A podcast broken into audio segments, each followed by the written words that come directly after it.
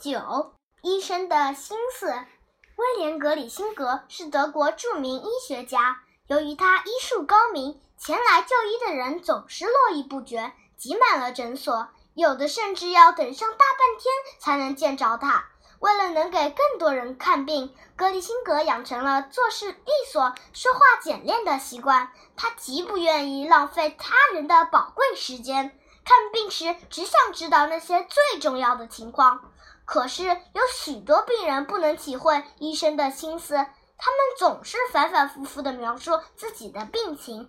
唯有一个病人格里辛格难忘，那是一位女病人，她一言不发地把手伸给了格里辛格。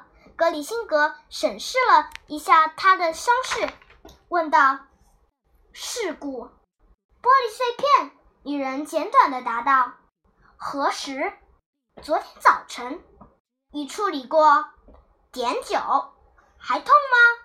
感觉血液跳动。”接着，格里辛格又仔细的检查了他的伤口，迅速的进行包扎，前后仅花了几分钟。